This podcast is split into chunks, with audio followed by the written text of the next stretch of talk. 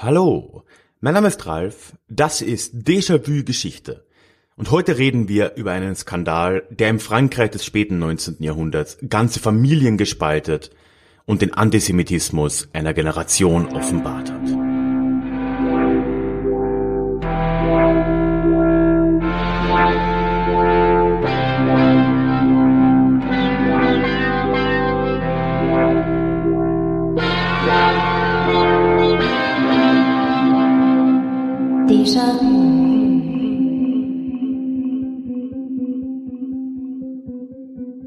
Ja, hallo und herzlich willkommen zurück zu dieser neuen Episode des Déjà-vu Geschichte Podcast. Mein Name ist Ralf und hier auf diesem Podcast erzähle ich alle zwei Wochen aus der Geschichte, um dir zu ermöglichen, ganz tief in die Vergangenheit einzutauchen und das immer mit einer Portion Augenzwinkern und womöglich mit dem Blick auf das Hier und Jetzt. Das wollen wir auch heute machen. Ich habe ja mal versucht, ein bisschen anzuteasern, dass gleich mal klarer wird am Anfang, worum es denn gehen wird. Aber du kennst das Spiel vielleicht schon. Bevor wir richtig reinstarten, möchte ich noch ganz kurz über den Déjà-vu Geschichte Newsletter sprechen. Der Newsletter ist für mich bei weitem die beste Wahl, in den Austausch zu kommen mit dir, mit meinen Hörerinnen, meinen Hörern. Und deswegen reite ich da auch so drauf rum. Ich würde mich sehr freuen, wenn du da reinkommst. Es gibt dann üblicherweise zwei bis dreimal im Monat Mails von mir und ganz wichtig, du kannst mir direkt dort immer antworten und so kommen wir eben ins Gespräch. Ich werde am Ende der Folge noch ein bisschen mehr dazu erzählen, aber du kannst gern schon mal raufschauen. Link dorthin gibt's in den Show Notes oder direkt auf ralfgrabuschnick.com slash newsletter. Für die heutige Geschichte bewegen wir uns an einen Tag im Frühjahr, im Winter 1895, an den 5. Januar 1895 genauer gesagt. Da wird ein Offizier der französischen Armee in den Hof der Militärschule in Paris geführt. In diesem Hof werden ihm dann seine Orden, seine Abzeichen abgenommen, die Knöpfe von seiner Uniform genommen, alles vor ihm auf den Boden geworfen und zu guter Letzt theatralisch wird sein Säbel vor ihm in zwei gebrochen. Der Offizier ist damit degradiert und unter Beschimpfungen der Masse verlässt er den Hof auf dem Weg in seine Verbannung. Damit beginnt der wohl größte Skandal in Frankreich der ja, im letzten Drittel des 19. Jahrhunderts, in einer Zeit, in der es in Frankreich einige Skandale gab. Aber diese später sogenannte Dreifuß-Affäre, die damit ihren Anfang nimmt, wird der größte sein.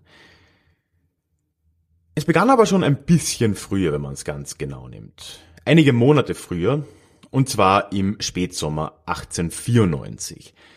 Da taucht nämlich ein Brief auf im Nachrichtendienst Frankreichs, im Geheimdienst, und zwar ein Brief, der in einem Mülleimer der deutschen Militärmission, beim Militärattaché Deutschlands in Frankreich gefunden wurde. Er wurde dort von einer von Frankreich bezahlten Putzfrau aus dem Mülleimer genommen und war ein ja doch recht brisantes Schreiben, was, was da gefunden wurde. In diesem Brief wird dem deutschen Militärattaché nämlich von Neuerungen in der französischen Kriegsindustrie erzählt. Unterschiedlich in ihrer Bedeutung, also jetzt, es war jetzt nichts Weltbewegendes, aber es waren eine, eine Anzahl an Informationen, die der Öffentlichkeit nicht offen standen und die ein verfeindeter de facto Staat wie das Deutsche Reich natürlich auf keinen Fall bekommen sollte. Da wurde zum Beispiel über französische Pläne in Afrika gesprochen, in Madagaskar konkret. Es wurde aber auch über Neuerungen in der Technik gesprochen, in der Artillerie, in der französischen Artillerie, was sich da so Neues tut, welche neuen Technologien verwendet werden und so weiter. Also durchaus Informationen, die eben der deutsche Staat nicht unbedingt hätte haben sollen. Und das stellte natürlich den Generalstab Frankreichs vor Er ein recht großes Problem. Hey, it's Ryan Reynolds, and I'm here with Keith, co star of my upcoming film, If, only in theaters, May 17th. Do you want to tell people the big news? All right, I'll do it. Sign up now and you'll get unlimited for $15 a month in six months of Paramount Plus Essential Plan on us. Mintmobile.com slash switch. Upfront payment of $45 equivalent to $15 per month. Unlimited over 40 gigabytes per month. Face lower speeds. Videos at 480p. Active Mint customers by 531.24 get six months of Paramount Plus Essential Plan. Auto renews after six months. Offer ends May 31st, 2024. Separate Paramount Plus registration required. Terms and conditions apply if rated PG.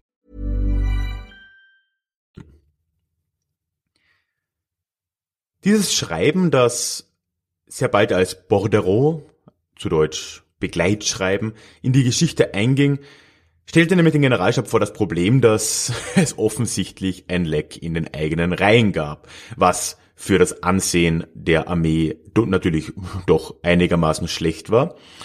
Und zusätzlich war das Problem, dass sie keine Ahnung hatten, wer denn dieses Leck jetzt sein könnte. Das heißt, es wurde dann versucht, einen Schuldigen zu finden, indem man eben Einschränkungen vornimmt. Es wurde angenommen, dass wohl nur jemand mit Artillerieerfahrung solche Informationen hätte haben können. Das heißt, das wurde mal dann beschränkt auf all jene höheren Offiziere, die da eine Erfahrung hatten oder noch aktiv in der Artillerie waren.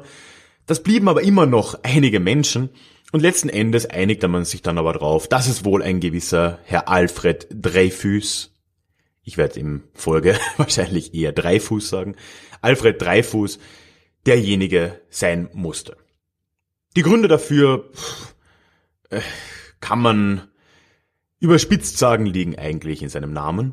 Aus den Herren, die dann da noch in Frage kamen, waren alle anderen gestandene Franzosen, meist aus Adelsfamilien, aus denen der, ja, die, das Militär Frankreichs noch sehr stark damals bestand. Nur dieser Alfred Dreyfus hatte einen offensichtlich jüdischen, deutsch klingenden Namen, war dann obendrein auch noch aus dem Elsass, also einem Gebiet, das seit dem Deutsch-Französischen Krieg 25 Jahre zuvor wieder im Deutschen Reich war. Und das machte ihn verdächtig genug, dass man jetzt sagte, ja, dieser Dreifuß, der wird wohl unser Spitzel gewesen sein, der wird wohl das Leck sein. Und der Generalstab, der schreitet nun schnell voran. Man will diese ganze Sache schnell unter den Teppich gekehrt wissen. Es ist, wie gesagt, eine ziemliche Blamage für die Armee. Es ist etwas, was dem Standing der Armee nicht gerade zuträglich ist. Und so wird Dreifuß schon im Herbst 1894 festgenommen. Und obwohl es eigentlich keine Beweise gegen ihn gab, wird er im Dezember vor ein Militärgericht gestellt, dort für schuldig befunden und neben seiner Degradierung, die er dann, die ich ja anfangs beschrieben habe, wird er ins Exil verbannt und zwar nicht in irgendein Exil, sondern Ende Januar wird er nach Südamerika gebracht auf die Teufelsinsel. Eine alte Gefängnisinsel Frankreichs, die eigentlich seit gut 20 Jahren kaum noch verwendet wurde. Und ja, die Umstände dort kann man sich vorstellen. Tropisches, heißes Wetter, komplette Isolation und ja, generell Umstände, die dem späten 19. Jahrhundert in Frankreich eigentlich nicht mehr entsprechen. Das heißt, innerhalb nur weniger Monate, im September 94 wurde dieses Schreiben gefunden, das Bordereau, und schon im Januar wird Dreifuß als Schuldiger auf die Teufelsinsel weit, weit weg nach Südamerika gebracht. Damit hofft die Armeeführung, hofft der Generalstab, ist das Problem gelöst und man kann sich wieder anderen Dingen zuwenden. Das Problem freilich war, dass es keinerlei Beweise gab gegen Dreifuß. Es war eben so, dass an, anhand dieser Namensliste, die dem Generalstab dann vorlag, man sich einfach kollektiv entschieden hat, dass dieser Jude es wohl sein musste. Als einziger Beweis vor dem Militärgericht wurde dann ein Handschriftvergleich angestellt, und auch der war zutiefst fragwürdig. Also man hatte eben das Bordereau und man hatte die Handschrift von Dreyfus. Die sahen sich nicht sonderlich ähnlich, aber die Anklage fand dann einen Handschriftexperten, der das zu erklären wusste. Er hat nämlich brillanterweise gesagt, dass diese Schriften sich deswegen nicht ähneln, weil Dreyfus seine eigene Schrift gefälscht hat, um eben unauffälliger zu sein. Das heißt, weil es nicht so aussieht wie seine Schrift, muss es eher gewesen sein.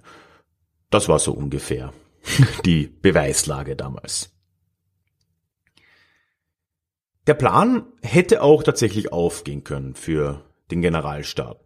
Bis dahin, es gab zwar Meldungen in den Medien, es gab auch so die ersten antisemitischen Aufschreie in den Medien, gerade in den rechten, autoritären, monarchistischen Medien. Aber es war alles noch so weit unter Kontrolle, vor allem waren ja gerade diese Menschen dann auch zufrieden, dass Dreyfus eben für schuldig erklärt wurde, auch wenn sich einige die Guillotine gewünscht hätten. Und damit hätte man das wahrscheinlich hinter sich lassen können. Aber so sollte es eben nicht kommen.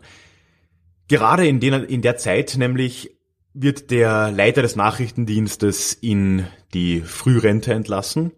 Er war krank, ich glaube es, er hatte die Syphilis, ich bin mir jetzt nicht ganz sicher, konnte seinen Dienst nicht mehr ausführen. Und ab März 1895 wird ein äh, Nachfolger quasi in den Rang gehoben, ein gewisser Marie-Georges Picard.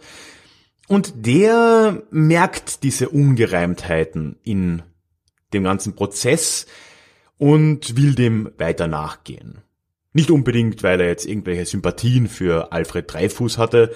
Äh, Picard selbst hat sich als Antisemit bezeichnet, auch öffentlich. Aber ihm war eben auch am Ansehen des Staates gelegen und er wollte diese Sache eben weiter nachverfolgen.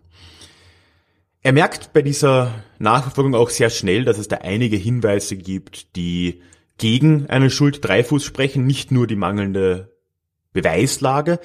Es gab auch andere Hinweise, die auf einen anderen Verräter gedeutet haben, einen gewissen Herrn Esterhazy.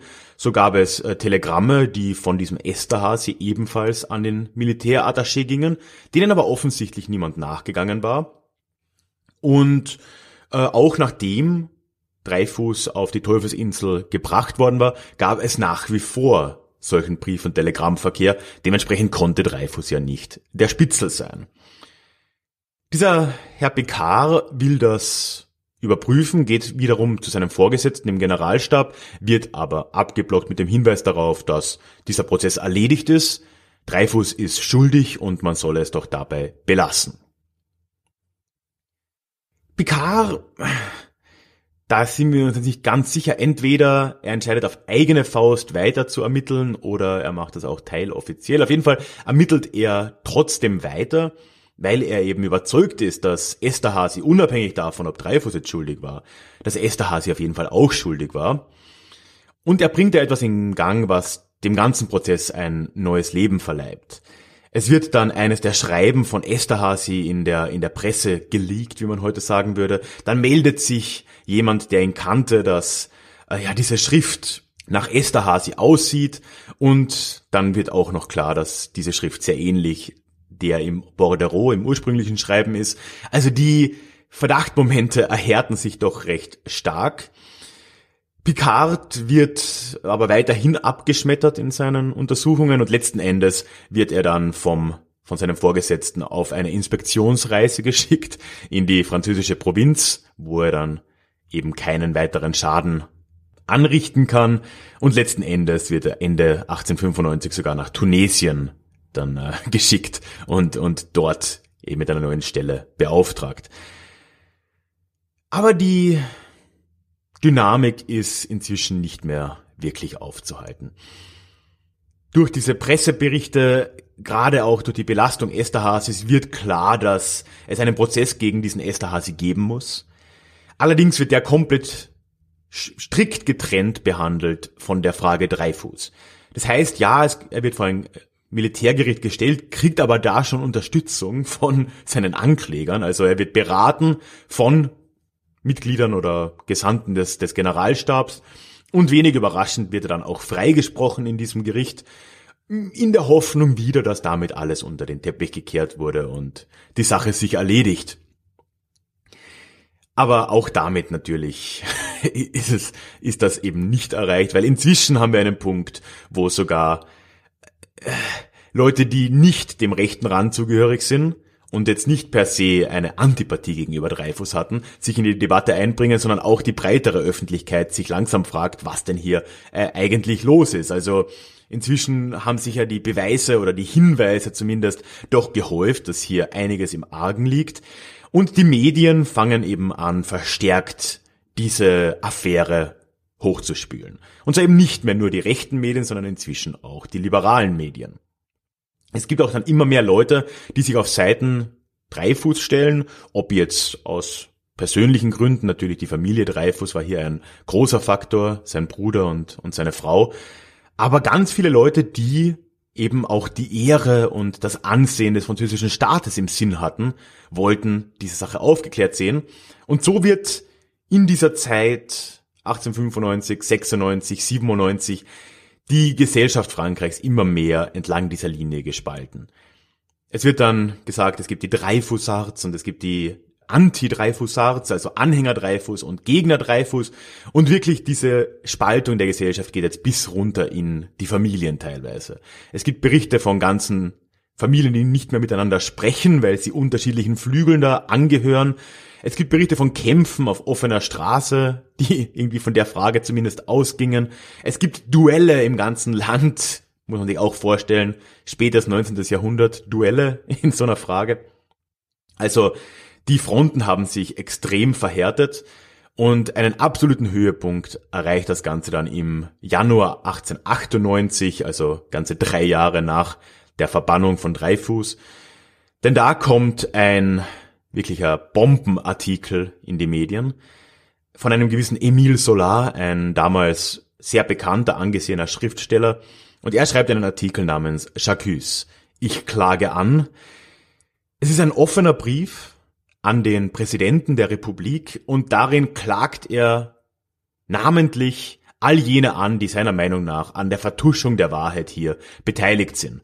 Und das sind eben all die Namen, von denen wir heute mit großer Sicherheit wissen, dass es auch, dass sie tatsächlich diese Rolle auch eingenommen haben. Im Generalstab, der Kriegsminister, ein Herr Mercier, dann eben der oberste Leiter des Generalstabs selbst wird angegriffen und von da aus runter, wirklich alle möglichen Namen werden hier genannt. Ein Offizier im Nachrichtendienst, der diese Beweise auch selbst gefälscht haben soll, die dann später äh, benutzt wurden in den Prozessen. Also wirklich, Solar rechnet hier mit der Elite im Militär und teilweise auch im Staat ab. Hey, it's Ryan Reynolds and I'm here with Keith, co-star of my upcoming film If, only in theaters May 17th. Do you want to tell people the big news? All right, I'll do it. Sign up now and you'll get unlimited for $15 a month in six months of Paramount Plus Essential Plan on us. Mintmobile.com slash switch. Upfront payment of $45 equivalent to $15 per month. Unlimited over 40 gigabytes per month. Face lower speeds. Videos at 480p. Active Mint customers by 531.24 get six months of Paramount Plus Essential Plan. Auto renews after six months. Offer ends May 31st, 2024. Separate Paramount Plus registration required. Terms and conditions apply if rated PG. Die Resultate sind vielleicht vorhersehbar, je nachdem wie optimistisch man ist. Er wird selbst angezeigt in der Folgezeit, ja, wegen Verleumdung von eben jenen Betroffenen. Und letzten Endes im, im Sommer 98, gut ein halbes Jahr später, als dann klar wird, dass ihm selbst eine längere Haft droht, wird äh, Solar dann auch nahegelegt zu fliehen von, von seinen Freunden und auch von seinem Anwalt und er geht dann nach London. Und damit ist aber diese Sache endgültig außer Kontrolle geraten. Die Wogen sind inzwischen so hoch, dass es auch auf die Politik Frankreichs eine Auswirkung hat. Nicht nur das, es gibt noch andere Skandale jener Zeit, auch ein Kolonialskandal um Frankreichs Rolle in Afrika, ohne jetzt zu tief darauf eingehen, einzugehen, spielt sich in dieser Zeit ab.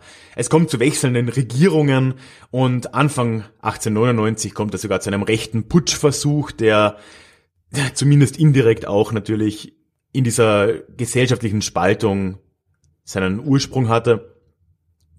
Und letzten Endes kommt es dann 1899 unter einer neuen Regierung tatsächlich dazu, dass der Prozess gegen Dreyfus neu aufgerollt wird. Nach viereinhalb Jahren auf der Teufelsinsel, also unter wirklich furchtbaren Umständen, er wurde dort später dann sogar in der Nacht gefesselt, aus welchem Grund auch immer, die zwei Wärter, glaube ich, die da waren, die durften mit ihm nicht sprechen. Das heißt, er hat viereinhalb Jahre nicht gesprochen, was ihm auch einige Probleme bereitet hat, dann da wieder unter Menschen zu sein. Ihm sind die Zähne ausgefallen, also wirklich ganz, ganz miese Umstände. Er hat aber überlebt, kommt nach viereinhalb Jahren jetzt 1899 zurück nach Frankreich für einen neuen Prozess, der nicht in Paris gemacht wird, sondern weit, weit weg, möglichst in Rennes. Und er wird auch da wieder für schuldig erklärt. Allerdings diesmal doch ein wenig anders. Es war diesmal nicht einstimmig und es werden auch mildernde Umstände geltend gemacht. Und letzten Endes, kurz darauf, wird ihm eine Begnadigung vom französischen Präsidenten angeboten, die Dreyfus dann auch annimmt. Das heißt, nach fast fünf Jahren zu dem Zeitpunkt ist der Prozess für ihn erstmal zu Ende Dreyfus hat weiterhin versucht, seinen Namen zu reinigen und 1906 schafft er es dann tatsächlich. Da wird sein Urteil dann auch annulliert, denn natürlich mit einer Begnadigung durch den Präsidenten ist er seine Schuld nicht per se bereinigt. Das geschieht erst 1906. Dreyfus selbst bleibt aber ein Soldat, bleibt auch ein französischer Patriot, wenn man es so sagen will, kämpft im Ersten Weltkrieg auf französischer Seite und stirbt dann im recht hohen Alter in den 30er Jahren.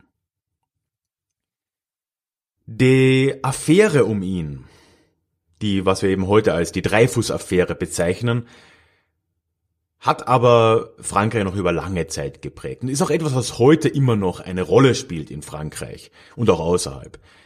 Es war, ich glaube, unter Jacques Chirac, also vor 15, 20 Jahren, gab es mal die Diskussion, dass eine Statue von ihm aufgestellt werden sollte, von, von Dreyfus, und zwar in diesem Kasernenhof, in, in, im Hof dieser Militärschule. Und da haben sich dann auch wieder Teile des Militärs dagegen gestellt, sodass das nicht geschehen konnte. Das heißt, diese Thematik ist alles andere als Vergangenheit. Das ist immer noch ein, ein heißes Thema. Und es greift sehr viele der, der Trends auf und an, die Frankreich in jener Zeit generell geprägt haben. Ich habe es ja schon ges gesagt, das späte 19. Jahrhundert war eine Zeit voller Skandale in der Französischen Republik. Es war damals die dritte Republik nach der Niederlage gegen das Deutsche Reich oder das bald Deutsche Reich 1870. Die wurde von verschiedenen Skandalen immer wieder auch hinterfragt. Äh, es gab eben enorme Korruptionsfälle. Der bekannteste ist in den frühen 1890ern, gerade so ein paar Jahre vor der Dreyfus-Affäre, der Panama-Skandal um den Bau eines Panama-Kanals. Da kommt es zu enormer Korruption in Frankreich. Details dazu kannst du übrigens auf diesem Podcast nachhören. Ich habe eine Folge zum Panama-Skandal gemacht. Ich verlinke sie in den Show Notes. Sonst so relativ frühe Folge, zwischen 15 und 20 oder so. Dann eben diese kolonialen Probleme, die sich aufgetan haben, wo auch wieder Korruption äh, mit im Spiel war im Laufe der 90er generell war der Staat eben sehr, sehr angeschlagen, was ja dann auch diesen, diesen Putschversuch erklärt. Und man merkt das dann auch an dieser enormen Spaltung der Gesellschaft, die so ein Prozess wie der gegen drei Fuß und eben die Affäre, die sich daraus entsponnen hat, dann mit beeinflusst haben. Diese ganze Affäre zeigt uns auch die enorme Rolle des Militärs damals in der dritten französischen Republik. Ich meine, das Militär hat ja heute noch eine sehr prominente Rolle in Frankreich, wenn man sich mal so die Bastille Märsche und äh, wie sagt man, Aufmärsche ansieht, dann äh, merkt man schon, dass dort das Militär eine sehr große Rolle spielt. Damals umso mehr. Die, die gesamte Republik war mit dem Militär verwoben. Der Generalstab war direkt auch Teil der Regierung in Form des Kriegsministers. Es war ein Staat im Staat und das erklärt auch, warum der Generalstab es für so wichtig erachtet hat, diese Sache möglichst schnell aus dem Weg zu räumen, diesen Skandal, der eben durch das Bordereau offenbart wurde, dass es einen Spitzel gab, dass man das einfach möglichst aus dem Weg räumt und auch wenn nötig durch einen Unschuldigen, durch ein Bauernopfer wie eben in dem Fall drei Fuß. Man merkt eben dann auch, was für, für Wellen das dann durchaus geschlagen hat, einfach weil das Militär so, so wichtig war. Ja, aber ganz wichtig natürlich, und das ist wohl etwas, was weit über diese Zeit hinweg relevant geblieben ist und was die Dreyfus-Affäre sehr deutlich gemacht hat, ist die Rolle des Antisemitismus im Europa jener Zeit, nicht nur in Frankreich. Die Kampagne für ein Neuaufrollen dieses Dreyfus-Prozesses, die eben dann in den Medien verstärkt so ab 1897 ja, bereitet wurde, wurde von rechter Seite als Machenschaft eines jüdischen Kartells bezeichnet. Generell wurde Dreyfus ja alles Mögliche unterstellt, schon in der frühesten Zeit haben rechte Schriften gegen ihn gewettert, dass er doch nur dem Militär beigetreten wäre, um es dann zu verraten. Also da wurde schon sehr viel aufgebauscht. Und gerade diese Idee eines Kartells, eines jüdischen Kartells, das alles kontrolliert, das passt in die Zeit ja wunderbar rein. Gerade die 1890er, das ist genau der Zeitraum, als die heute so bekannten Protokolle der Weisen von Zion erstmal auftauchten, die in einem viel größeren Ausmaß natürlich, aber ganz ähnliche Sachen eben behaupteten. Und nicht ganz zufällig war die erste westeuropäische Sprache, in denen die Protokolle weit unverfügbar waren, Französisch, eben auch genau in jener Zeit. Die Folgen kann man eigentlich wirklich kaum überschätzen. Nicht zuletzt ist auch die zionistische Bewegung eine fast direkte Folge dieser Auseinandersetzungen um Dreifuß in Frankreich damals.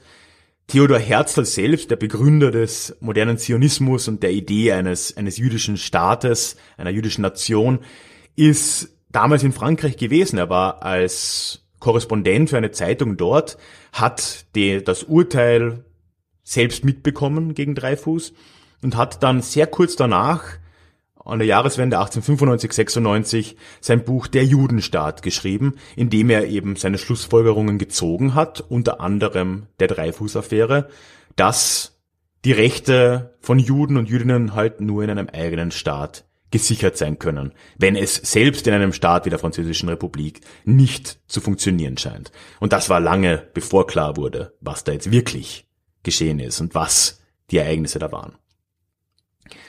Also wirklich lange Schatten, die das wirft. Dementsprechend ist es auch zu Recht nach wie vor ein Thema, zumindest in Frankreich offensichtlich.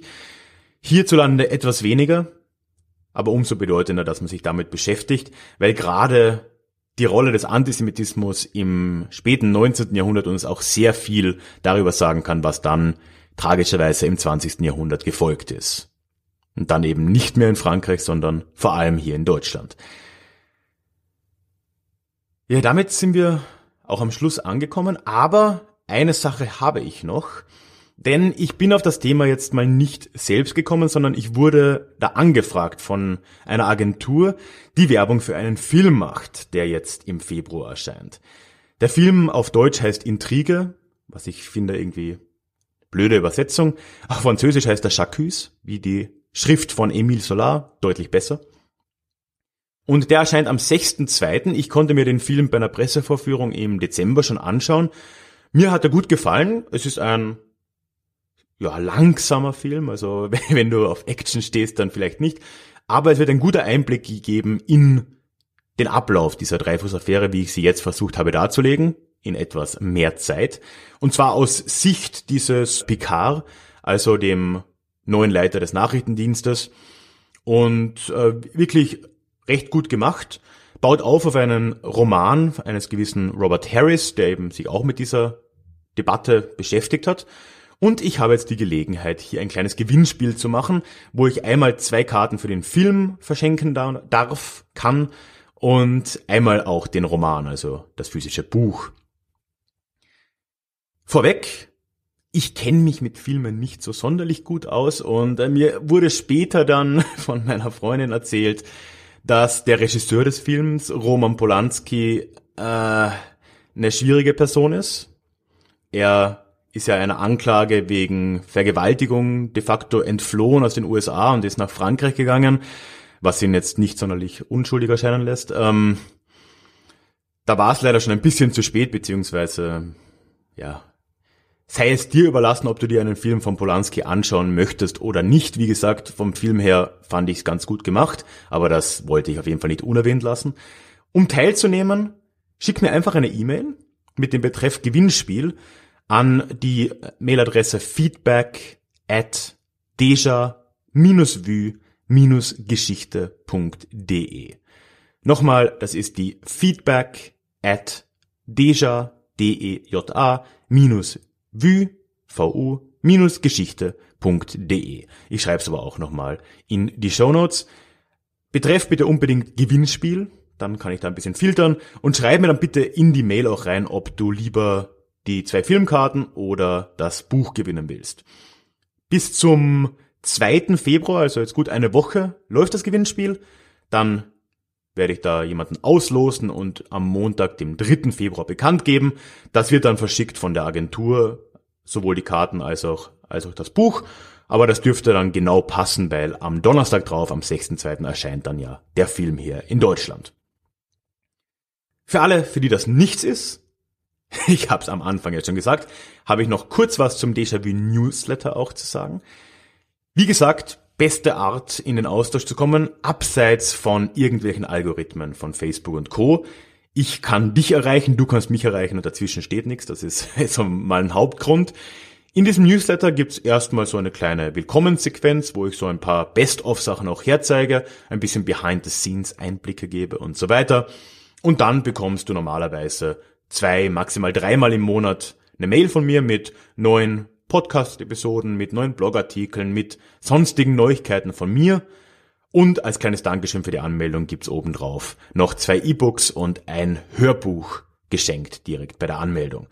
Schau dir das gerne an. Link zum Newsletter, wo auch nochmal alle möglichen Infos zusammengetragen sind, findest du in den Show Notes oder direkt auf ralfgrabuschnick.com slash newsletter.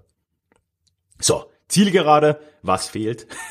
Egal, wo du mich hörst, bitte abonniere diesen Podcast, das würde mir sehr helfen. Auf Spotify, auf äh, kann man glaube ich auf Follow klicken. Sonst in deinem Podcatcher einfach abonnieren. Das würde mich wirklich sehr freuen und mir sehr helfen. Und dann natürlich zum Abschluss möchte ich all jenen danken, die Déjà-vu auch finanziell unterstützen und das hier mit ermöglichen. Ihr seid die Besten.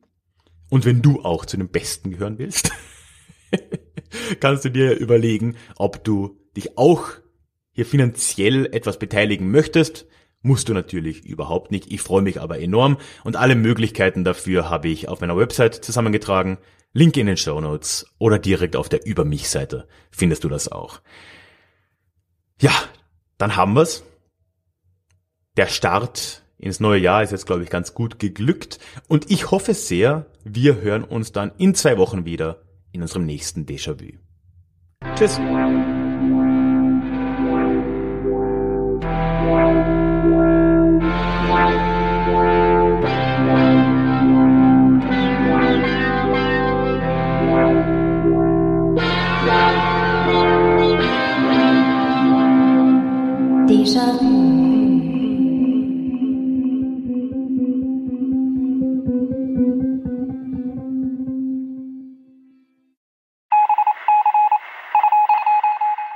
Möchtest du dich noch mehr mit Geschichte beschäftigen? Dann werde doch Teil der Community und hol dir deine persönliche Dosis Geschichte regelmäßig ins Postfach.